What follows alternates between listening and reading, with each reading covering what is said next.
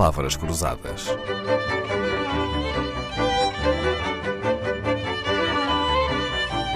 Porque quase tudo é uma questão de semântica. No início do romance Até o Fim da Terra, que começa em setembro de 1810, no início da terceira invasão francesa, o autor conta que, em jovem, Bento Calheiros passava o verão na Guarda, que ficava a 13 dias de Traquitana de Lisboa. Não era trotinete, não era furgonete, não era carripana, era Traquitana, professor João Pedro Marques. Sim, sim. É um dos, um dos, tipos de carros e carruagens que então se usava. A traquitana era uma carruagem ligeira de quatro rodas, levava, regra geral, duas pessoas, para além do cocheiro. Havia outros meios de transporte terrestre, SES, para duas pessoas, etc. A velocidade média aproximada de deslocação era de 30 km por dia. É, é, enfim, não, não era muito.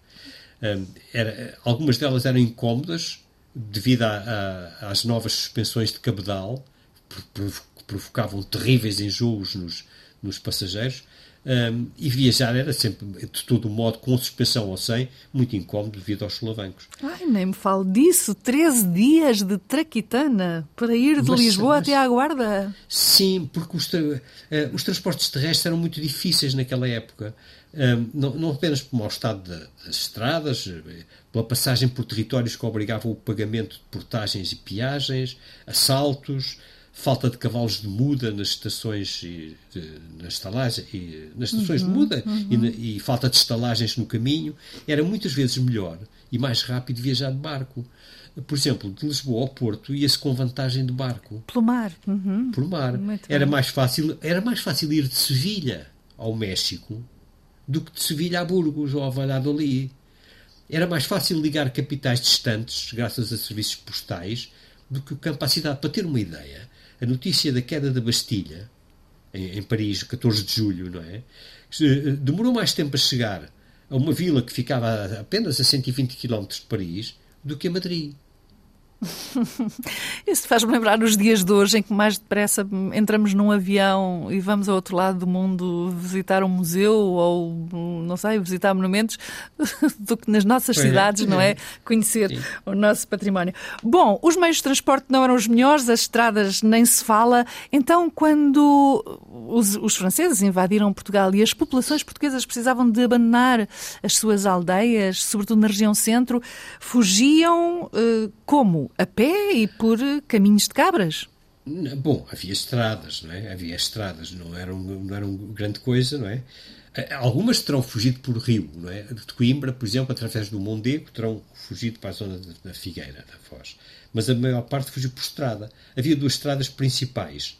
Um, era uma, uma, que ligava Almeida a Coimbra e, e, e, depois havia uma outra estrada que ligava ao, a Coimbra ao Porto e a Lisboa. E havia uma outra estrada que ligava a Abrantes, ali no norte do Tejo, a Lisboa, e a sul havia uma que ligava o, o Tejo, a aldeia galega, a Elvas. E, portanto, estas eram as estradas principais. E depois havia muitos caminhos secundários. Um, por exemplo, o que ligava a Guarda a Tomar, passando por Fundão e coisas assim. Muito Quando bem. chovia, as estradas de terra tornavam-se um lamaçal. Imagino. E, e, e era difícil andar por elas, não é? Mas por acaso boa parte do trajeto de Coimbra para, para até, até às torres, às linhas de torres, foi feito com tempo seco. Esta semana temos o gosto da companhia de João Pedro Marques, doutorado em História, foi professor, investigador, presidiu o Conselho Científico do Instituto de Investigação Científica Tropical, um especialista em escravatura, que agora publicou um romance passado na terceira invasão francesa. Posso dizer, Sr. Professor, que é pai da Joana Marques, da humorista Joana Marques? claro, aliás já disse. Sim, muito bem. Então não é segredo, mas não nos despedimos já. Voltamos ainda para um episódio amanhã. Palavras Cruzadas, um programa de Dalila Carvalho.